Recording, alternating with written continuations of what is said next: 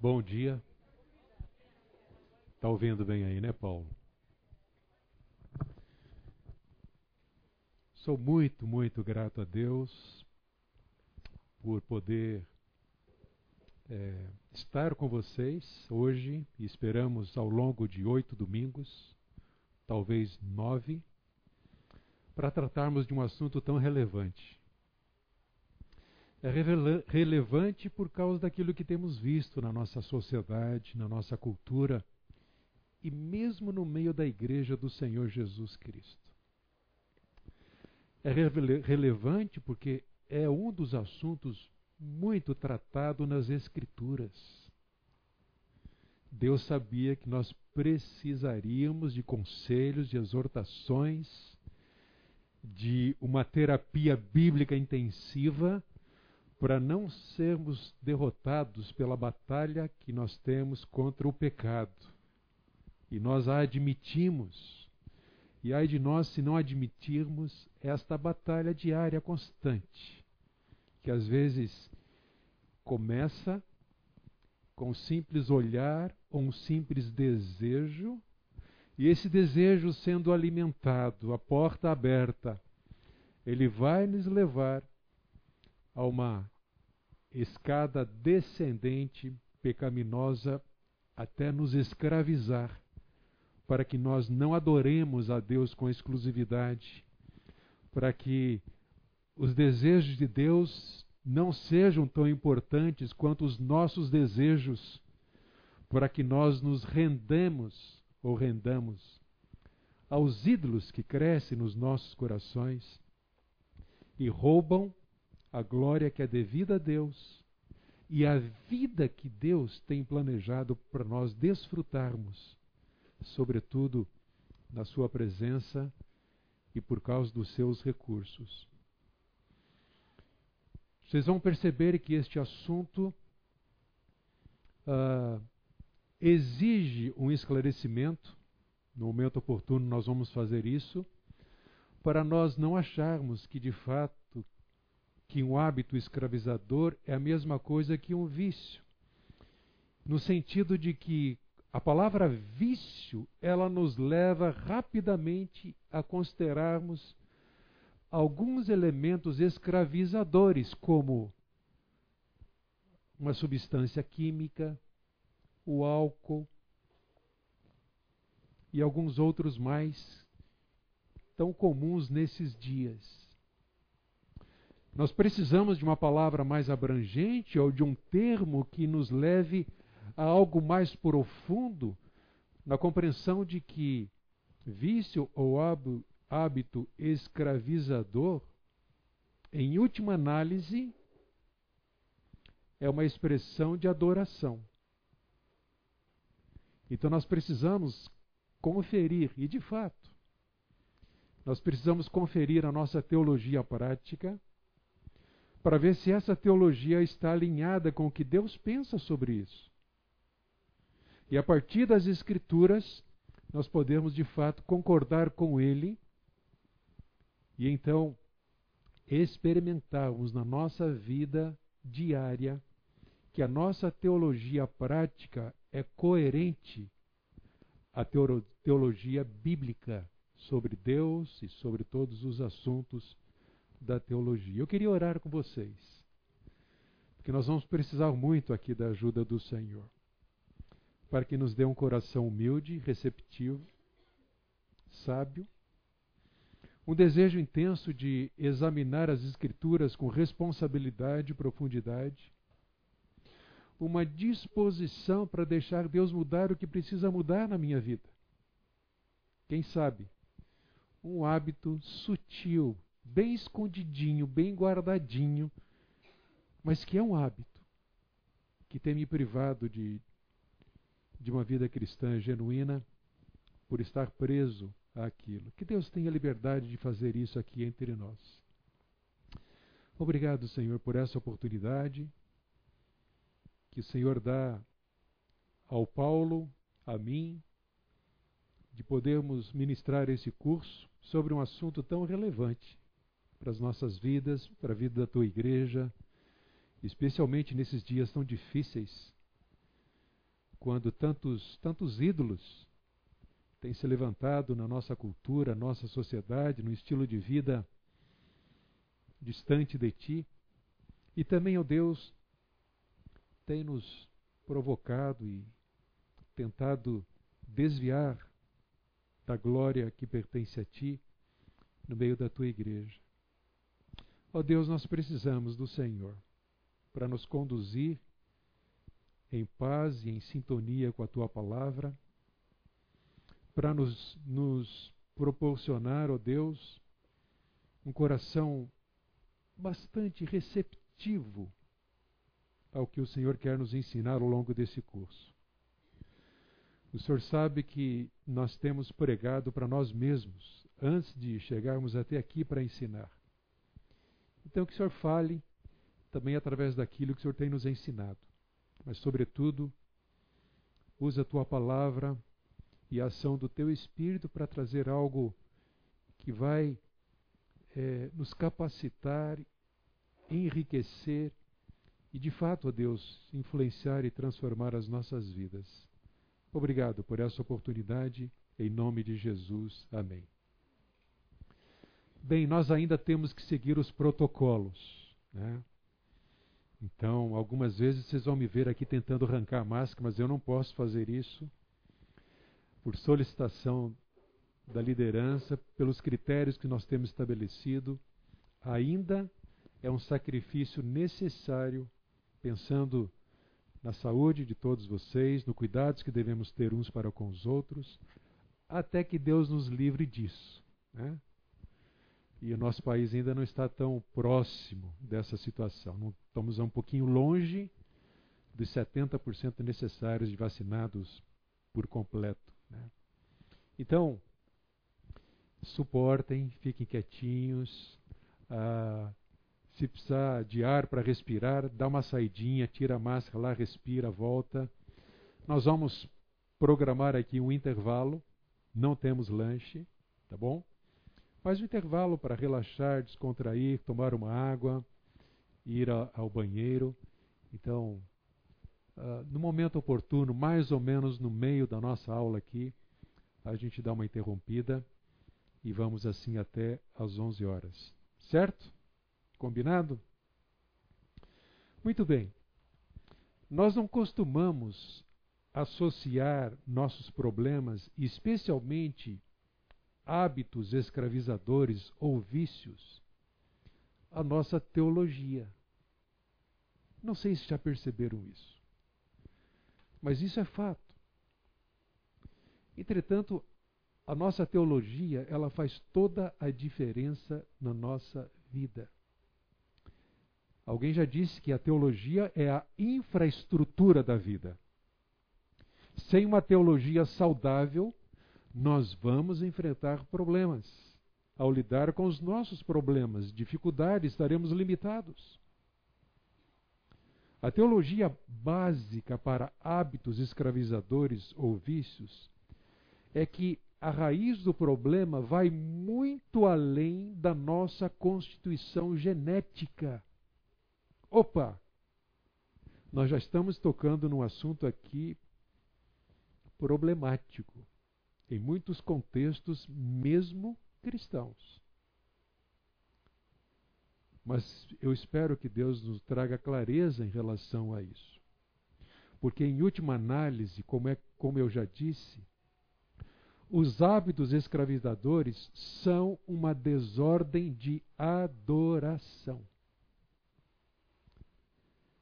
O homem foi criado para adorar a Deus.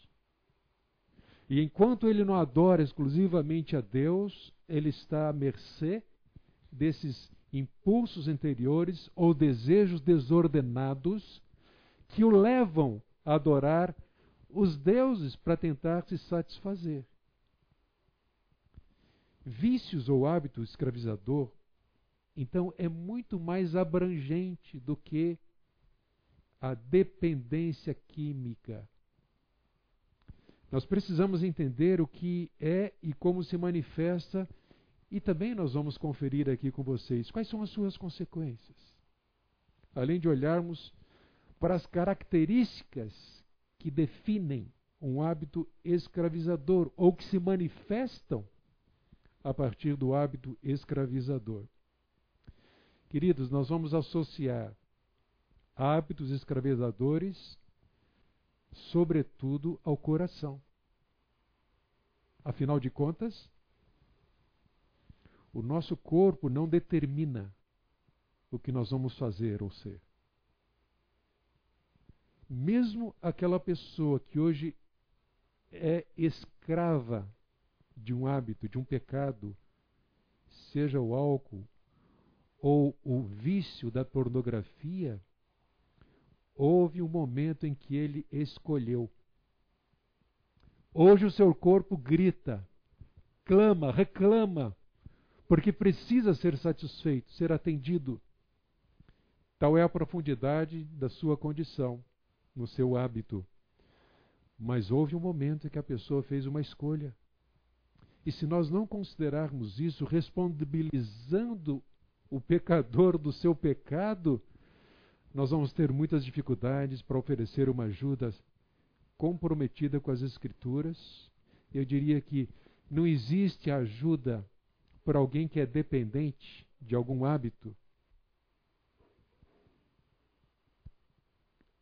que seja profunda e permaneça se ela não tocar no fundo do coração. E somente Deus e a Sua palavra têm esse poder de penetrar o coração humano para discernir todas essas questões, a fim de que possa oferecer uma mudança profunda e permanente. Afinal de contas, o alvo é a própria glória dele. Então nós precisamos associar hábitos escravizadores ao coração e saber distinguir os modelos de comportamento viciado. Por exemplo, eu já tentei, mas eu não consigo mais me libertar. Ou então, uh, a, minha, a minha história, a minha genética, uh, a família de onde eu vim, as minhas circunstâncias me trouxeram a isso. Então eu estou condenado a levar essa vida que levo sem conseguir qualquer libertação ou possibilidade de libertação. Ou mesmo o modelo simplista. Deixa disso, faça uma oração, leia o Salmo 23. É simplista. Mas esse tipo de conselho é o conselho que muitos adotam em igrejas para ajudar as pessoas que precisam de uma libertação profunda e que estão sofrendo por conta dos seus vícios, dos seus hábitos. Contextos onde não há confrontação bíblica para que haja mudança. Nós sabemos, e vocês que já têm feito algum curso aqui na área de aconselhamento, que nós estamos numa batalha muito grande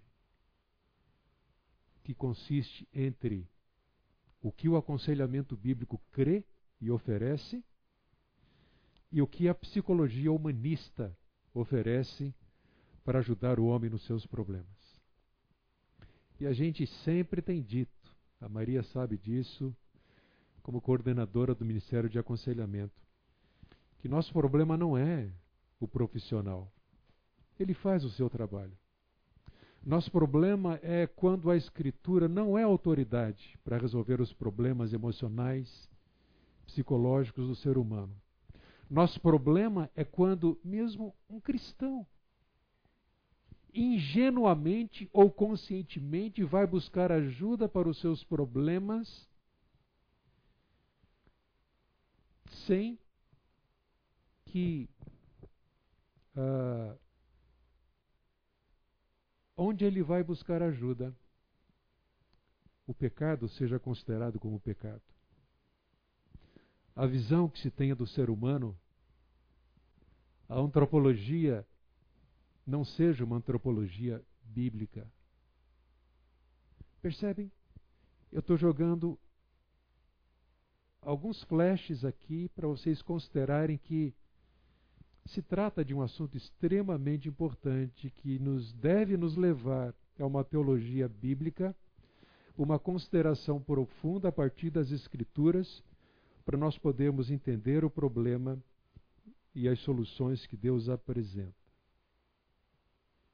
Vejam, deixa eu projetar essa nossa sinopse para vocês terem uma visão do que vai ser o curso.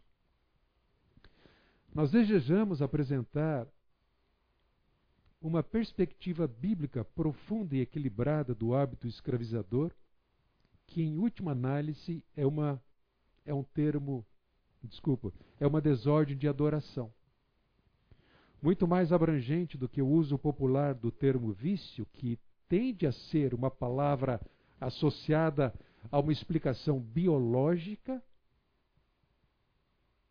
Vejam, uh, a visão bíblica que apresentaremos sobre hábito escravizador trará resposta a questões como, por exemplo, o que é, o que o controla, o que acontece com o homem que se deixa ou, ou que o deixa suscetível a ser controlado por desejos, por que o drogado, o alcoólatra, o mentiroso, o comprador compulsivo, o viciado em chocolate, alimentos, o viciado em pornografia almejam coisas erradas, buscando se satisfazer.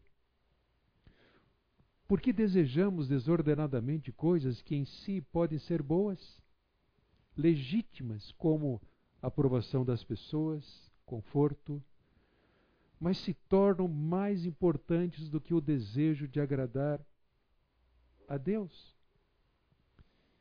Então nós desejamos examinar as Escrituras e sermos transformados pela aplicação que o Espírito Santo trará às nossas vidas à medida que enfrentarmos humildemente nossos próprios hábitos escravizadores, bem como para sermos instrumentos nas mãos do nosso Deus o que nós projetamos. Primeiro, hoje vamos tentar aqui gastar o nosso tempo trazendo algumas definições e apresentando características do hábito escravizador. Segundo, uma questão extremamente relevante, o hábito escravizador e o coração. Terceiro, modelos de comportamento viciado.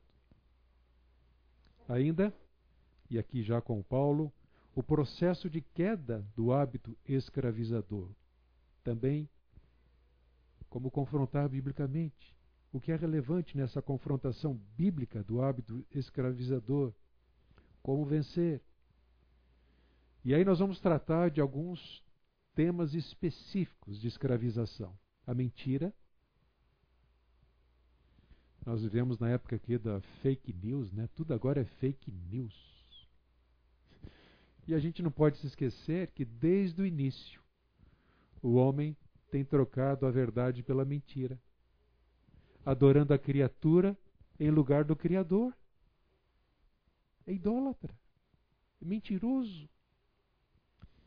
E ainda, no final, nós trataremos de um dos hábitos que mais tem afetado a adoração ao Senhor o que mais tem levado, mesmo nas igrejas, a um coração dividido a pornografia. Então, que Deus nos ajude. Deixa eu apresentar aqui uma proposta de tratamento para um hábito escravizador. Você pode sim queremos ouvir isso aqui, se livrar dos vícios que fazem parte da sua vida, passando assim a ser feliz de verdade. A cura dos vícios é uma luta que, quando decidida a ser travada até o fim, ela é vencida por cada pessoa que traz parte desse tratamento. Todo vício é um espírito e todo espírito pode ser arrancado, por isso a cura é real. Temos a direção que vai dar a você que sofre com vício, seja direto ou indiretamente, a saída desta prisão infernal. Concordam com isso? Sim? Não? Não, gente. Não há teologia bíblica aqui. As afirmações são falsas. O demônio é o culpado de tudo. Não há responsabilização do ser humano. Não há Cristo aqui. A solução está no pro programa apresentado. O alvo não é a semelhança de Jesus, mas é a alegria. Percebem? A nossa cultura está cheia de, de afirmações desse tipo, entretanto, com uma falsa teologia, uma teologia que não é bíblica. Embora este ou outros programas possam oferecer algum alívio, o que Deus propõe vai muito além no alívio às dores, os problemas humanos. E o que pensam desta afirmação? Um homem muito respeitado. Acabei por convencer-me de que a masturbação era o único grande hábito, a necessidade primitiva, e que as outras necessidades, como as do álcool, da morfina, do tabaco, não passam de seus substitutos ou seus substitutos produtos de substituição. Triste pensar que, em muitos ambientes considerados cristãos, tem se dado muito espaço a uma psicologia humanista freudiana. Bem, nós temos uma, uma das afirmações. A história nos conta que desde Kant, toda a teologia moderna se baseia na antropologia em vez da teologia revelada nas Escrituras. Deus é definido, então, através da experiência moral ser e contexto sociopolítico do homem. E a perspectiva teológica do homem tem variado conforme a moda, conforme o momento.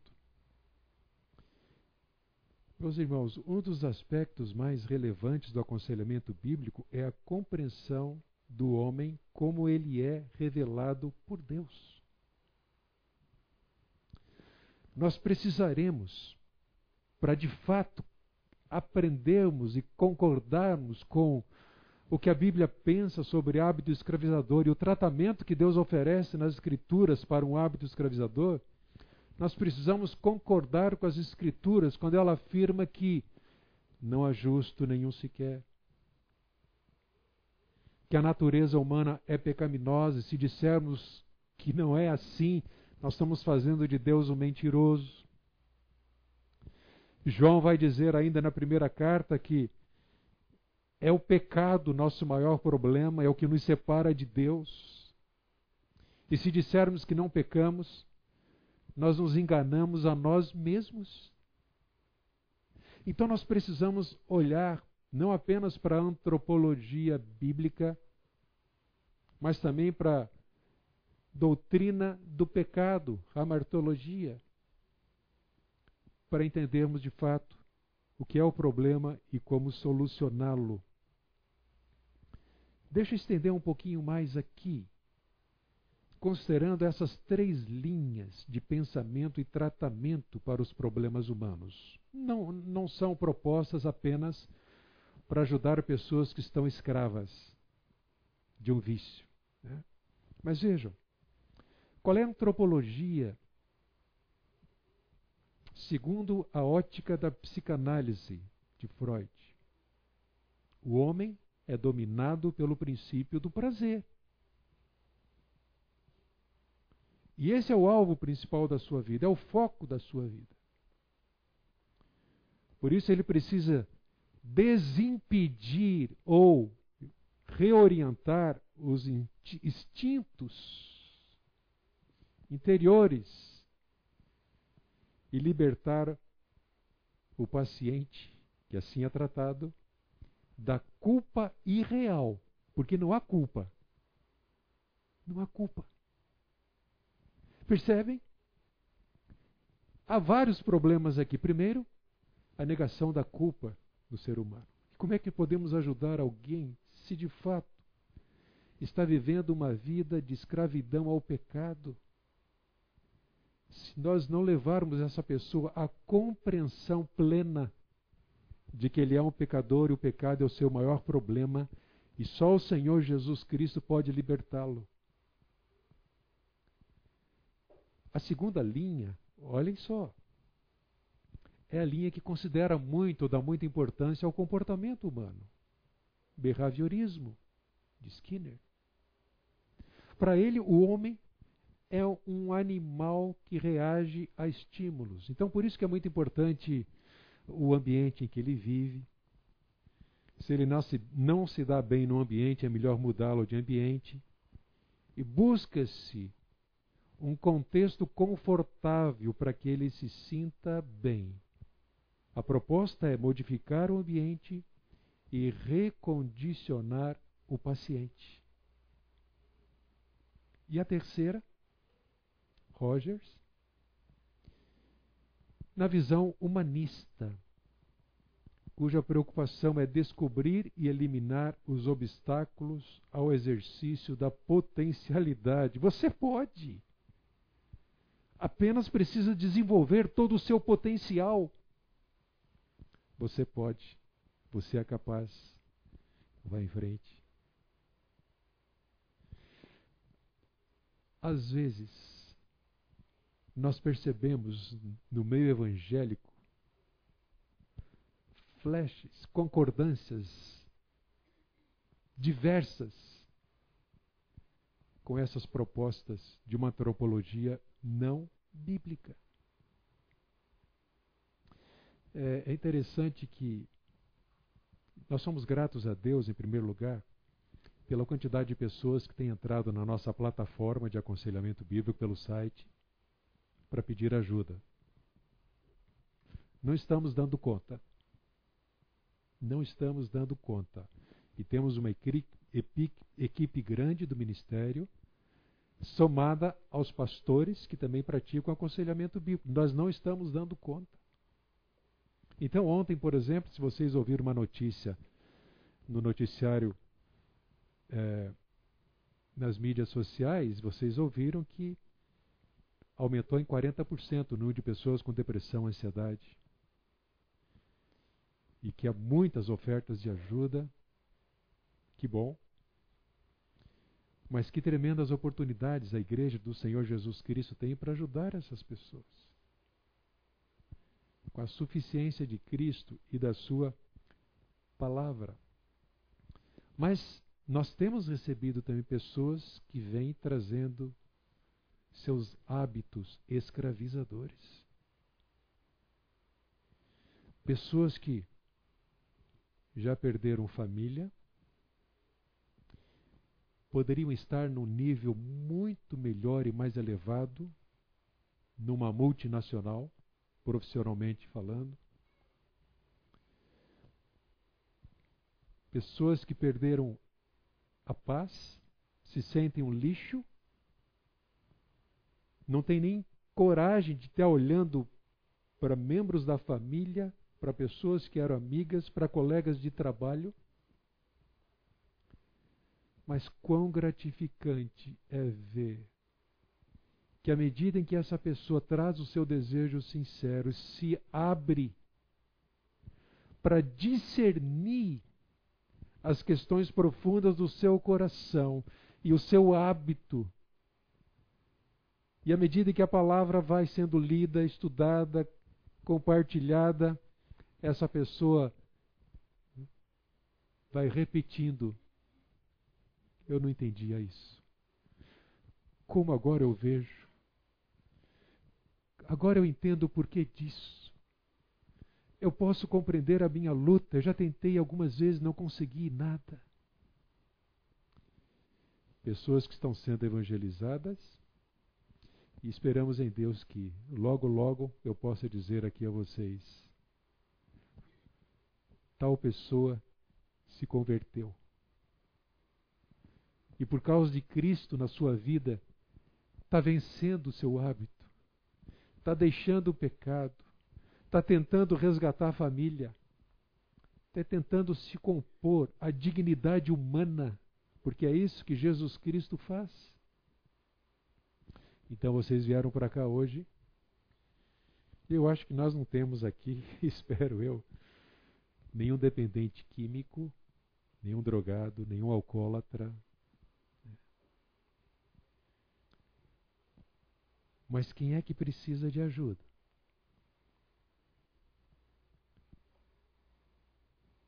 Paulo vai dizer, aliás, antes de projetar isso,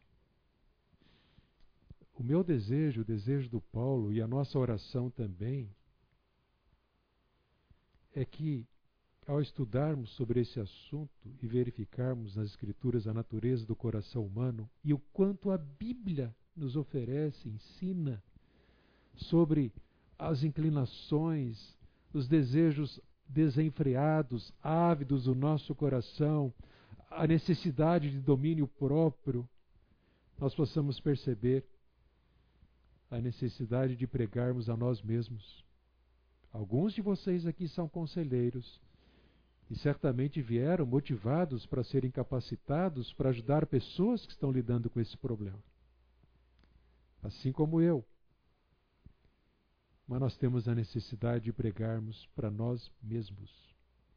Porque além de buscarmos ajudar o próximo, que é privilégio e dever do cristão, nós mesmos precisamos de ajuda para lidarmos com os nossos hábitos pecaminosos e escravizadores.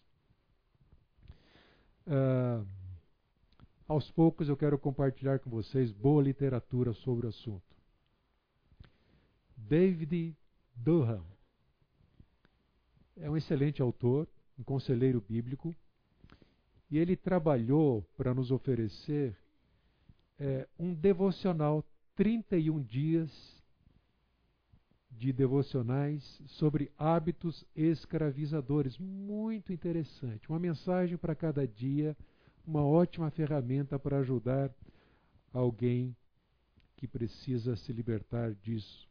Tá Nós estamos tomando vários tópicos aqui, emprestados do Ed Welch, sobre hábitos escravizadores, um livro que já está há bastante tempo né, no mercado para servir as igrejas e tem abençoado muitas vidas. A primeira carta de Paulo aos Coríntios, no capítulo 6, de 9 a 11, nós lemos: Vocês não sabem que os injustos não herdarão o reino de Deus? Não se enganem, nem imorais, nem idólatras, nem adúlteros, nem efeminados, nem homossexuais, nem ladrões, nem avarentos, nem bêbados, nem maldizentes, nem roubadores herdarão o reino de Deus. Alguns de vocês eram assim. Mas vocês foram lavados, foram santificados, foram justificados no nome do Senhor Jesus Cristo e no Espírito do nosso Deus. É por causa desse milagre, né, dessa mudança, que nós temos esperança e levamos esperança a qualquer pessoa escravizada a um hábito. Devemos atentar que, pelo que Paulo ensina aqui, o pecado é o nosso maior problema, é o principal, o mais básico. E todo pecado é contra Deus. Se não tratarmos o pecado como pecado, qual é o valor do Evangelho do Senhor Jesus Cristo? Como alguém já disse, né? se nós não considerarmos o pecado amargo, nós não provaremos quão doce é o Evangelho de Jesus, nossa única esperança. Eu percebi já aconselhados tentando se libertar em hábitos escravizadores, trazendo inicialmente o suor, o esforço, o empenho, toda a tentativa para tentar chegar até Deus e se libertar. Mas o que Deus propõe através do Evangelho é um caminho oposto. Você não é capaz. Você não pode. Você é miserável. Você não é pecador porque peca, você peca porque é pecador. Isso faz diferença. E a única possibilidade é o Senhor Jesus Cristo. Vejam, tais fostes alguns de vocês, Paulo disse. E olha que essa lista é negra. Nós temos todo tipo de hábito escravizador aqui. Não temos dúvida. Deus pode mudar, mesmo uma pessoa escravizada à homossexualidade. Nós já tivemos aqui o testemunho de pessoas que foram transformadas pelo Senhor Jesus Cristo, casaram-se e agora servem ao Senhor. A igreja foi capacitada para ajudar o escravizado a algum hábito e para que essa batalha contra o pecado seja vencida, nós precisamos ajudar uns aos outros, ministrando a palavra, porque a obra é dele. Então, meus queridos, pense em alguém no fundo do poço do seu hábito. Talvez até numa clínica, que já não consegue mais controlar o próprio corpo, a mente, a sua vida precisando resgatar o equilíbrio mínimo para ouvir, para entender, para raciocinar, para pensar com sensatez acerca do seu mau caminho e optar por um caminho completamente diferente. Pense nessa pessoa. É possível a transformação?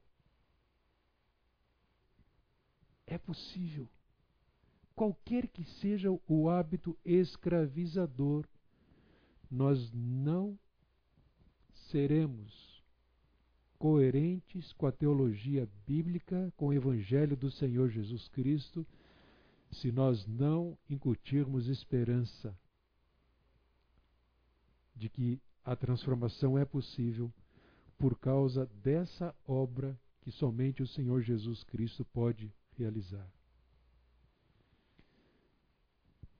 O que é importante considerarmos para lidarmos com o hábito escravizador? Primeiro, qual é a nossa fonte de conhecimento? Eu não entendo o homem como de fato ele é, a menos que eu examine as escrituras. Obviamente que eu posso, eu posso trazer outras ferramentas que me auxiliam e graças a Deus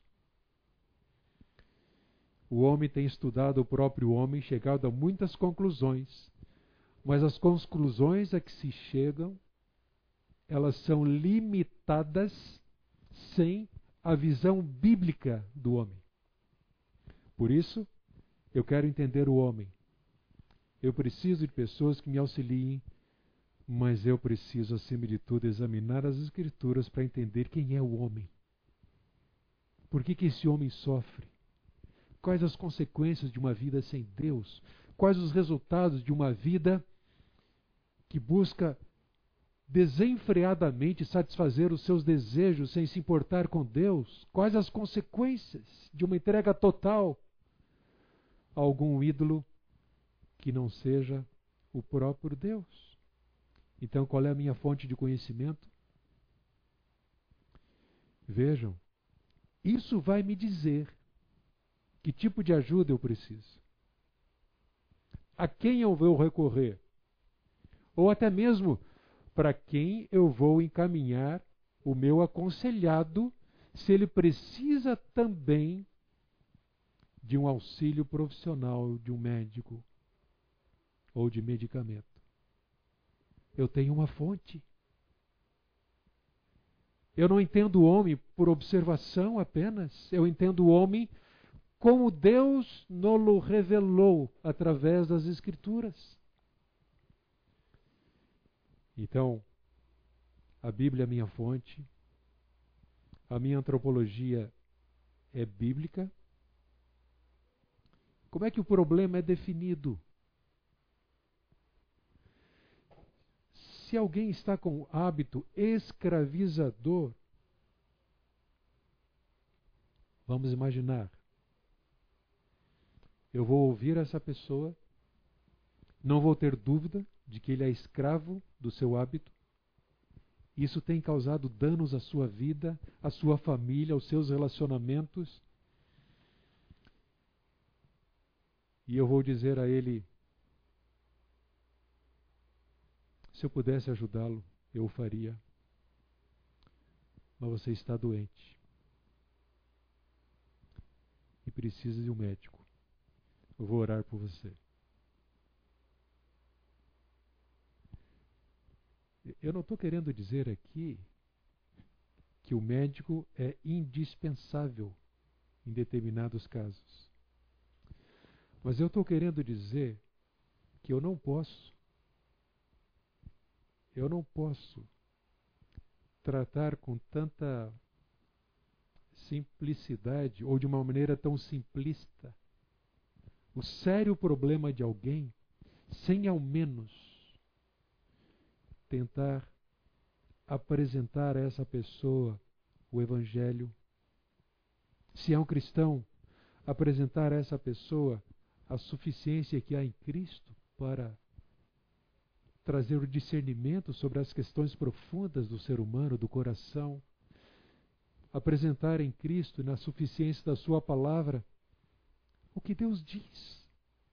O que Deus diz sobre o desejo desenfreado, sobre a escolha errada, sobre o hábito escravizador, sobre o ídolo do coração.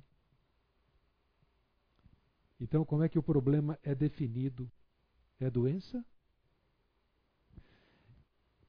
É herança genética?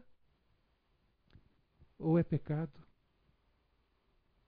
Em quarto lugar, como é que o problema é resolvido? Na proposta humanista, o propósito é aliviar os sintomas ou deixar a pessoa confortável. Mas o que fazer se de fato há um pecado que inicialmente praticado, mas que levou a pessoa a uma paixão, a um desejo intenso, a traição, até a escravidão. Como é que o problema é resolvido? A gente, a gente já usou aqui nos nossos cursos né, algumas vezes a seguinte frase: resolução de problemas sem tratamento do nível do coração é cosmético. É tratamento cosmético. E vocês, vocês conhecem e pode dar graças a Deus que seja aqui nesta aula, seja lá no púlpito, na pregação do Fernando ou qualquer outro, a gente fala ou busca falar o que Deus nos fala através da Sua palavra, para que haja uma transformação profunda nas nossas vidas, a partir do coração. O alvo não é nos tornar melhores crentinhos, né? é nos tornar mais santos, mais íntimos do Senhor mais é, filhos com andar digno do Senhor. Então, o problema é resolvido porque culpa não é irreal. Porque o ser humano ele tem que ser responsabilizado. Né? tem que ser responsabilizado. Imaginem, e eu vou apenas citar esse caso, e depois dar um intervalinho para a gente respirar. Imagine uma situação em que um jovem, adolescente, jovem, ele passa por uma crise profunda, tenta se desviar, indo por caminhos é, completamente distorcidos daquilo que ele cria, cristão, ou do que os seus pais desejavam para ele. Numa crise mais profunda, distúrbios alimentares que quase o levou ao hospital. E de repente Deus atua e a palavra dele faz a diferença. Esse jovem é resgatado da sua idolatria, do seu hábito escravizador, do seu estilo de vida. E eu poderia dizer muito mais aqui. Um dos aspectos mais relevantes na vida desse jovem foi ele realmente ser confrontado com seu pecado. Ainda que ele não pudesse contar muito com apoio em casa, sabe, aquela mãe super protetora, alisando, não dizendo não, aquele pai ausente e outras dificuldades, não que, não que vejam, não que as fraquezas do pai justifiquem as escolhas erradas de um filho. Não. Ele escolheu. Mas certamente que tais pais foram limitados e falhos no tratamento. Mas agora, liberto, entendendo o comportamento pecaminoso como pecaminoso, pecado como pecado, buscando não apenas o alívio para a sua situação, afinal, sua dieta é normal hoje, mas de fato viver uma vida que agrada a Deus e colocar em ordem, principalmente, o seu mundo interior, para que o seu comportamento mude e agrade a Deus. Só para eu concluir aqui, qual é o alvo a ser alcançado quando ajudamos alguém escravizado a um hábito? O alvo que nós esperamos obter, o produto que nós esperamos obter. É o alvo que Deus estabeleceu, ou seja, a semelhança com o Senhor Jesus Cristo. Imagine mais algumas situações com o propósito de nós refletirmos sobre como pessoas têm reagido ou lidado com o problema. Né? Mais alguns exemplos. Imagine as seguintes justificativas de alguém que está escravizado ao hábito da pornografia. Deus poderia ter me feito diferente. Minha constituição genética me torna dependente. Estou preso ao meu passado. Se não tivesse sido abusado, hoje não teria que depender do meu vício. Ao mesmo tempo, eu creio que mereço ser recompensado. Não consigo me controlar, já tentei várias vezes. O que nós vemos aqui é que, quando desejos intensos conflitam com as Escrituras, nem sempre o homem vive de acordo com aquilo que ele afirma crer. É como se Deus fosse limitado. Eu creio que Ele tem poder. Eu sei que eu sou um pecador. Eu sei que Cristo é o meu libertador, mas eu não consigo. Sou assim, fui abusado. Outro exemplo. O marido diz que ama sua esposa, mas seu comportamento revela que ele ama seus hábitos escravizadores. Uma mulher solteira pode ser uma cristã, mas quando se sente só, busca relacionamentos sexuais pecaminosos para se satisfazer.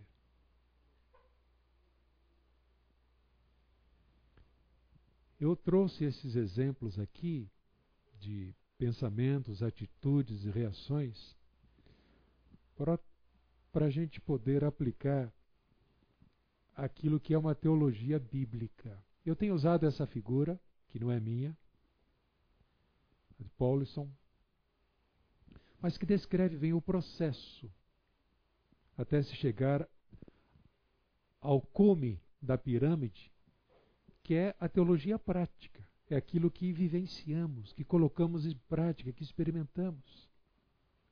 Então vejam, o processo começa com os fundamentos da palavra. Ele se desenvolve através da narrativa bíblica de Gênesis Apocalipse. Ele dá importância e crê na inspiração das Escrituras, é a palavra de Deus. Na sua inerrância, não há qualquer contradição ou qualquer erro na suficiência das Escrituras, ela não precisa de um empurrão, de um auxílio ou qualquer outra coisa, e também na autoridade das Escrituras Sagradas.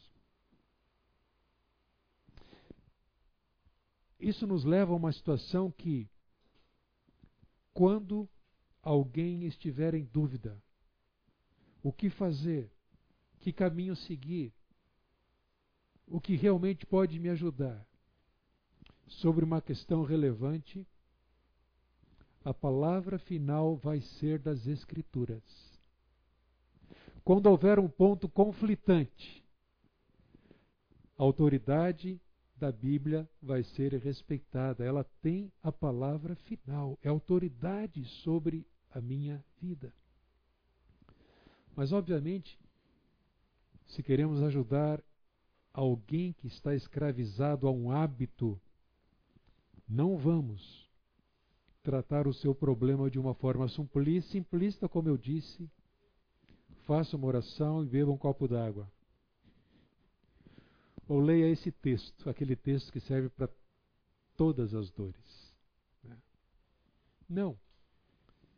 Isso exige, exige de nós um estudo mais profundo, um exame das Escrituras, conferindo texto com texto, através de uma exegese. Vejam, há uma grande diferença, entre exegese, E-X-E, e eis-E-I-S,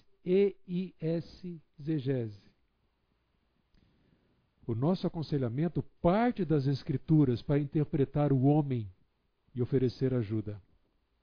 A exegese tenta trazer para dentro das Escrituras propostas humanistas.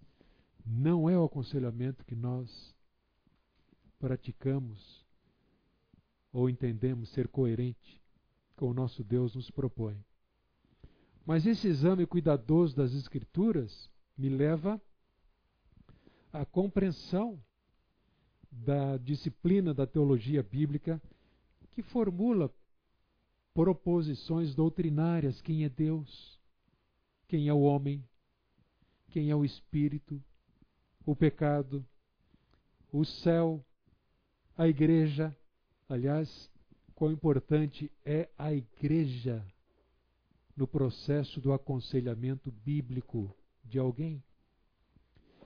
Então, no quarto nível, eu já estou com uma teologia sistematizada porque essas proposições são correlacionadas nesses tópicos que eu mencionei para produzir uma teologia sistemática. Então, depois disso, e somente então, depois de sistematizar a teologia, nós podemos chegar a conclusões teológicas práticas acerca da vida e dos problemas que a vida nos traz. Eu queria apenas destacar aqui, estou sendo bastante breve neste ponto, é que é desse estudo, a partir das Escrituras, até chegar a uma teologia prática, que surgem as abordagens para mudança e crescimento. Por isso que a teologia precisa ser bíblica. Senão, a compreensão, o processo de mudança e o crescimento vai ser limitado. O nosso trabalho como conselheiros bíblicos não é simplesmente distribuir textos aleatoriamente, mas sim ensinar e ministrar a palavra e aplicá-la com propriedade, de uma forma específica, conforme a necessidade e com fidelidade ao texto bíblico. Nós adotamos então um modelo centrado no Evangelho, que diz quem é o homem e qual a sua maior necessidade. Mas vejam, o Evangelho não é apenas o poder de Deus para a salvação. É o poder para cada dia em todo o processo de santificação até a volta de Jesus. Então, nós precisamos pregar o Evangelho para nós mesmos a cada dia. Essa afirmação não é minha, é do Jerry Bridges, o poder transformador do Evangelho. Porque o Evangelho me apresenta, me diz quem eu sou ou quem é o homem, qual a sua menor, maior necessidade e o que Deus propõe para que ele adore a Deus com exclusividade. Esse é um dos textos muito relevantes que sempre consideramos quando pensamos em aconselhamento bíblico. Pedro diz: visto como pelo seu divino poder, Deus nos tem doado todas as coisas que conduzem à vida e à piedade, pelo conhecimento completo daquele que nos chamou para a sua própria glória e virtude, pelas quais nos têm sido doadas as suas preciosas e muito grandes promessas, para que, por elas, vos torneis coparticipantes da natureza divina livrando-vos da corrupção das paixões que há no mundo. Para a compreensão do vício ou hábito escravizador, então não, há, não basta olharmos para alguns textos. Em última análise, e eu já estou repetindo isso pela terceira vez, Vício ou hábito escravizador é uma desordem de adoração. E se a Bíblia fala dessa desordem básica de adoração, toda a Bíblia, e não apenas alguns textos, é rica em aplicações para o viciado. As Escrituras nos dão a visão de que doenças, vícios e tratamentos podem ter a sua origem na alma e não no corpo. Por isso nós temos que ser muito cuidadosos quando o nosso aconselhado ou aconselhando traz um diagnóstico. Não vamos dar atenção para isso, mas vamos ser cuidadosos para que ele tenha ou obtenha a visão bíblica do seu problema e não esteja à mercê daquele diagnóstico que pode não ser verdadeiro, bíblico, pode ser enganoso, limitado, não coerente. Então, segundo R.C. Sproul, o aconselhamento bíblico não é nada se não for centrado em Deus e saturado pela palavra. Então ele diz: A Bíblia tem tudo o que precisamos para nos atrair para Cristo. A Bíblia tem tudo o que precisamos para nos ajudar nas nossas afeições. A Bíblia tem tudo o que precisamos para explicar a nossa identidade em Cristo. Tem tudo o que precisamos para revelar as motivações do coração humano. Tem tudo o que precisamos para nos transformar à imagem de Cristo e ainda ele diz a Bíblia tem tudo o que precisamos para encontrar a nossa esperança na volta de Jesus ou na eternidade. No mesmo capítulo, Pedro ainda diz: por causa disso. Por causa do quê? Vamos fazer essa ponte aqui. Porque Deus nos tem dado tudo o que precisamos, concentrando todos os seus esforços. Acrescentem a fé de vocês, tem a virtude, a virtude, o conhecimento, ao conhecimento o domínio próprio, ao domínio próprio a perseverança, a perseverança a piedade, a piedade a fraternidade, a fraternidade o amor. O que Deus fez por nós em Cristo, nós devemos procurar ativamente acrescentar à nossa vida as qualidades relacionadas aqui nesses versos. A verdade é que sem essas virtudes que Deus espera ver em nós, nós seremos inativos e infrutuosos por negligenciarmos as, suas, as nossas responsabilidades e esquecendo-nos dos pecados anterior, anteriores cometidos, dos quais nós já fomos purificados de uma maneira simples. Nós temos tudo para não sermos escravizados a nada, absolutamente nada. Qualquer hábito que roube a glória de Deus, essa plenitude de vida que Ele nos traz, qualquer hábito que nos, nos, nos tire do desprazer de estarmos sentados com os irmãos cantando alguma coisa, mas com o coração dividido.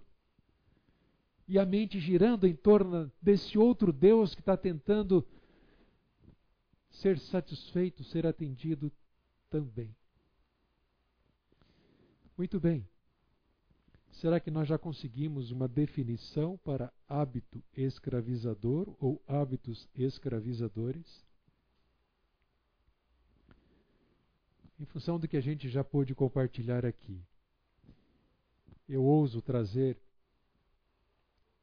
este comentário antes de uma afirmação que eu quero projetar do Ed Welch. Mas eu creio que nós temos boas razões para usarmos o termo hábitos escravizadores em lugar de vício, porque a nossa noção de vício está quase sempre associada a algum tipo de dependência química como bebidas, drogas ilícitas, cigarro, medicamentos, etc. E por conta disso, quase nunca associamos vício a hábitos persistentes. Na verdade, esta é uma compreensão muito limitada do que vem a ser um hábito escravizador ou um comportamento viciado. Além disso, o termo vício atende mais ao modelo médico de tratamento. E as Escrituras porém, tem muito a dizer sobre hábito escravizador. O que, que aconteceu aqui? Obrigado. É um hábito. Eu gosto dessa definição de Welch. Hábito escravizador ou vício é a escravidão a uma substância, atividade ou estado mental que controla e torna-se o centro da vida, que se opõe à verdade de tal maneira que até mesmo as más consequências, o que nós vamos ver na próxima aula, não trazem arrependimento, conduzindo a um distanciamento cada vez maior de Deus. Lembro-me daquilo que um aconselhando me disse. Sendo ajudado para se libertar de um hábito escravizador. O que mais eu percebia é que eu estava cada vez mais longe de Deus. Não era um cristão, mas tinha noções. Entendia. Ou cria que Deus existia. O que mais eu percebia é o meu distanciamento cada vez maior de Deus. Para podermos então entender e tratar um hábito escravizador, é indispensável compreendermos e considerarmos a doutrina bíblica do pecado. Nós vamos ver mais para frente. A compreensão, como eu disse, da antropologia bíblica também é fundamental. Uh, um pecado muitas vezes ignorado entre os cristãos. Qual seria? Não precisa falar o seu, pode falar do outro. Glutonaria. Hã? E sempre vem o episódio, uma situação muito ingrata. Num determinado hotel cheio, isso quando os hotéis podiam ficar cheios, antes da pandemia. Numa conferência de uma denominação evangélica, ah, o, o, o chefe, o mestre do refeitório, foi falar com o líder da convenção, porque ele estava muito preocupado com o tamanho dos pratos dos congressistas e que estava havendo abuso, desperdício. Aquela montanha sobrava uma parte e ia pegar outra coisa. Que vergonha! Que vergonha! Glutonaria. Pode ser. Não se fala nisso em igreja. Né? Mas não seria um pecado, um hábito escravizador, muitas vezes. E eu tive uma grata satisfação lá em Bauru, dando aula na faculdade, falando sobre o assunto. E um casal veio após a aula, dizer que era grato a Deus porque agora compreendia a necessidade de se libertar deste mau hábito em família. Desperdício, exageros, falta de controle, sem qualquer regra. E eu falei, Senhor, obrigado. Que Deus te mantenha vocês firmes nesse propósito de uma vida regrada, de uma alimentação mais balanceada, do cuidado com excesso, com exageros, mas eles entenderam que aquilo para eles era um Deus, era um ídolo. A extravagância, o desperdício, o excesso. Um hábito escravizador cada vez mais presente. Estima-se que 50%, em torno de 50% dos cristãos têm ou já tiveram alguma prática pecaminosa com a pornografia.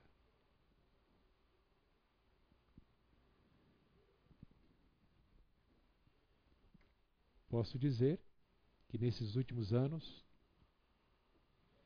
Talvez eu já possa contar o número dos dedos das duas mãos.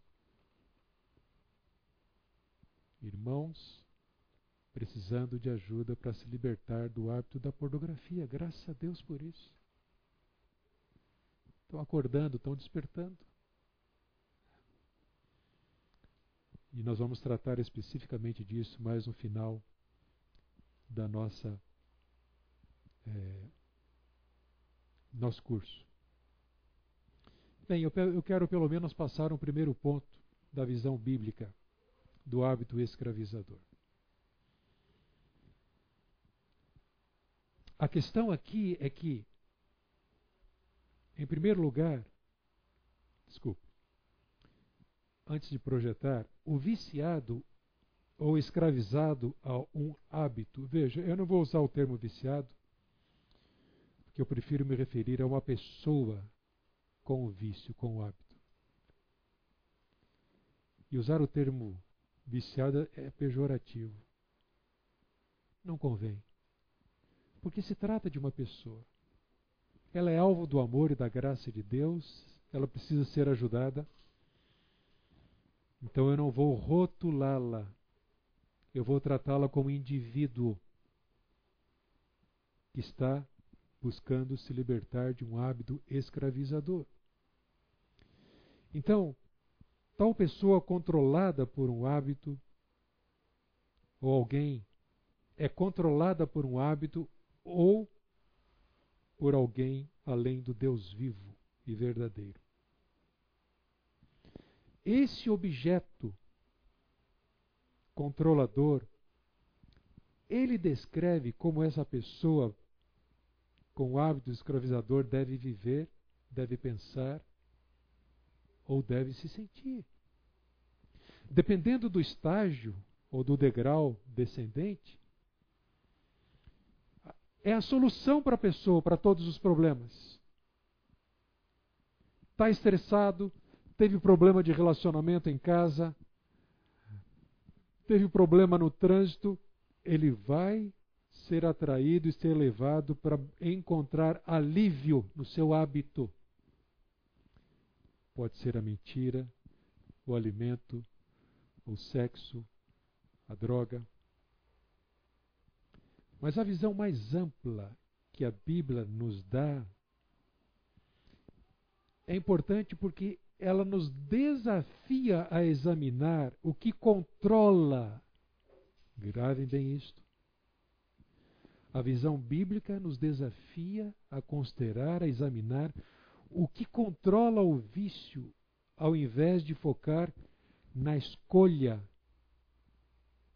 de tal objeto de tal droga em particular. Então vejamos. A primeira afirmação. Hábito escravizador é uma escravização em que alguém ou alguma coisa além de Deus torna-se senhor da vida da pessoa. É uma questão de senhorio. Vamos considerar esse texto e como esse texto é importante para entendermos a origem dos conflitos que existem na vida do homem, nos relacionamentos humanos. Paulo, é, Tiago diz: ninguém ao ser tentado diga ao ser Deus sou tentado por Deus. Porque Deus não pode ser tentado pelo mal e ele mesmo não tenta ninguém. Ao contrário, cada um é tentado pela sua própria cobiça quando esta o atrai e seduz. Então a cobiça, depois de haver concebido, dá à luz o pecado, e o pecado, uma vez consumado, gera a morte. Vocês se lembram da história de Eva? E não somente Eva. Temos tantos exemplos bíblicos ou nas Escrituras. Como é que o processo se desenvolve? Qual é a origem dessa queda que leva à escravidão, à adoração ao outro Deus? É importante notar aqui, quando Tiago diz: cada um é tentado pela sua própria cobiça.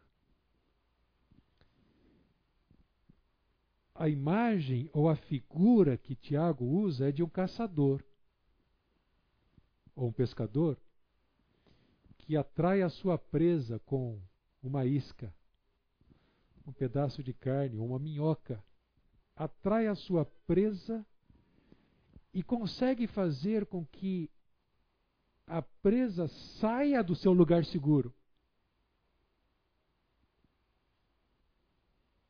Saia do seu abrigo. E vá então em busca de satisfazer o seu desejo. A carne, a minhoca. A sequência é assustadora. Cobiça, pecado, morte. É o que nós lemos no relato bíblico em Gênesis, capítulo 3, de 6 a 20. Eva viu, tomou, comeu. E nós sabemos o triste resultado. Esse gráfico aqui nos ajuda.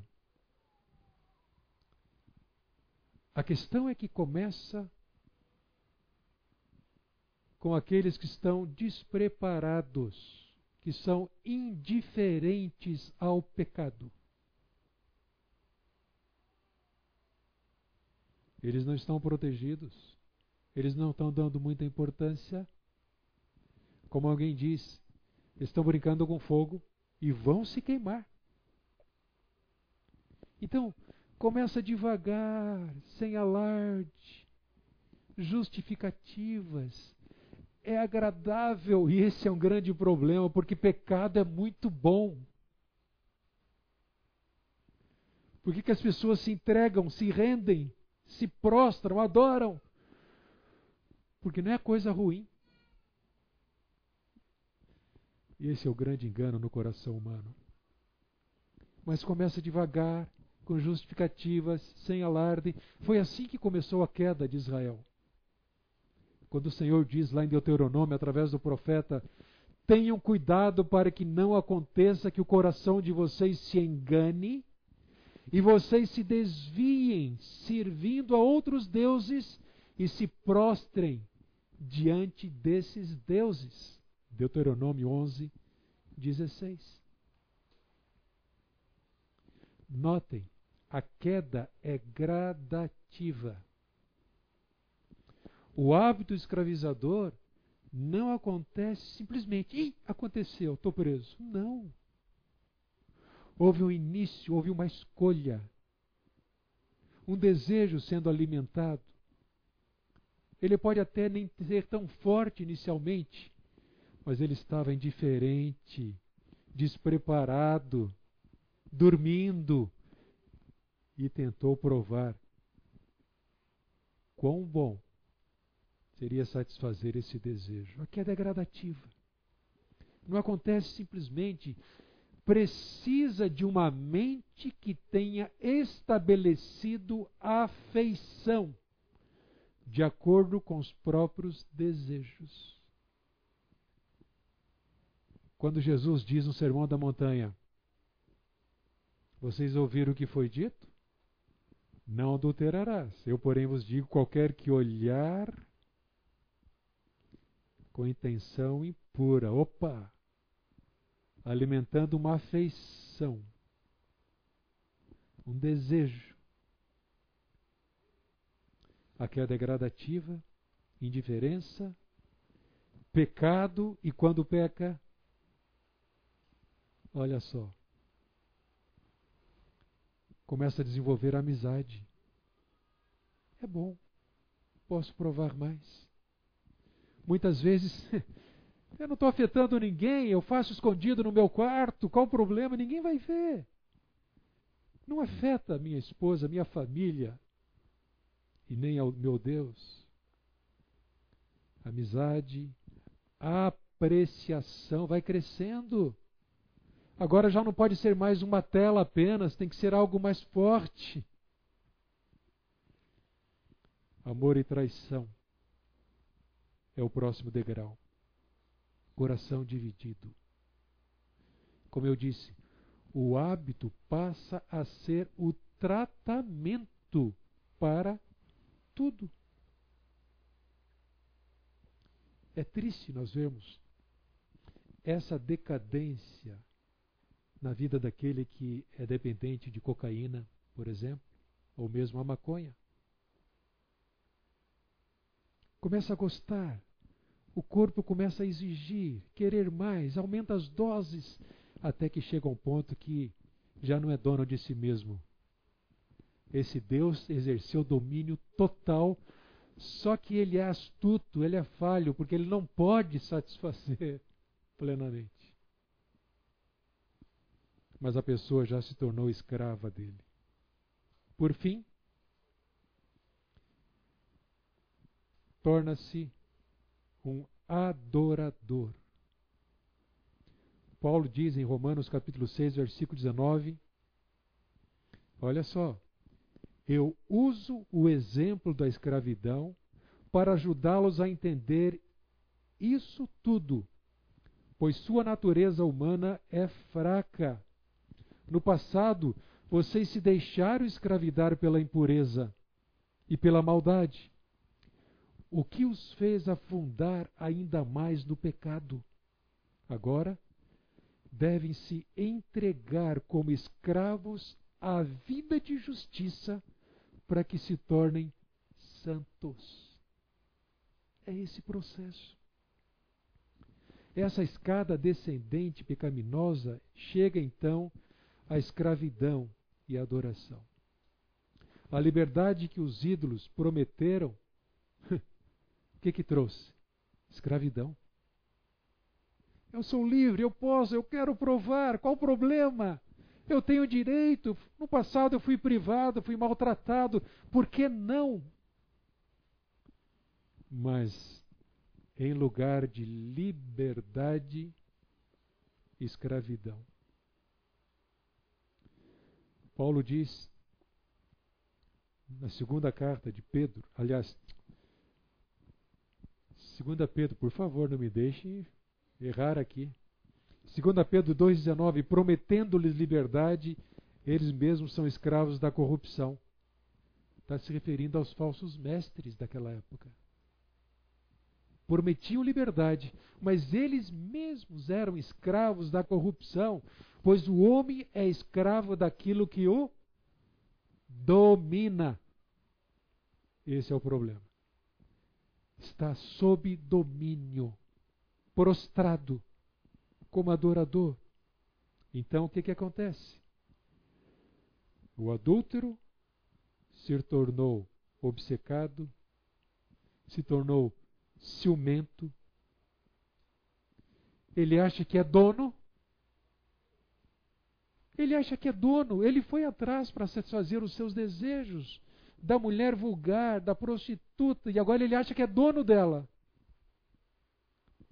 Mas na realidade, ele está escravizado ao seu próprio desejo. Ezequiel capítulo 14. Alguns dos anciãos de Israel vieram e se assentaram diante de mim. A palavra do Senhor veio a mim dizendo: Filho do homem, estes homens levantaram ídolos dentro de seu coração e puseram diante de si o tropeço que os leva a cair em iniquidade. Portanto, fale com eles e diga-lhes: Assim diz o Senhor Deus: qualquer homem que da casa de Israel que levantar ídolos dentro do seu coração e puser diante de si tropeço que o leva a cair na iniquidade, e que depois vier consultar um profeta, eu, o Senhor, lhe responderei segundo a multidão dos seus pecados. Alguém além de Deus no coração. Deus conhecia o coração idólatra desses homens e afirmou que responderia com juízo que estava prestes a cair sobre Jerusalém se eles não se arrependessem e se voltassem para o Senhor. Então vejam: mentira, transferência de culpa, não há temor a Deus, há indiferença, há um despreparo, a cegueira para com o pecado. Temos o exemplo de Sansão, Juízes, capítulo 13 até o 16. Lembram-se? Um exemplo da natureza irracional do pecado. ele deixou-se seduzir por Dalila, mesmo sabendo que era uma traidora. Alguém despreparado, desesperadamente controlado pelos seus desejos. Ó oh Deus, obrigado por esse tempo.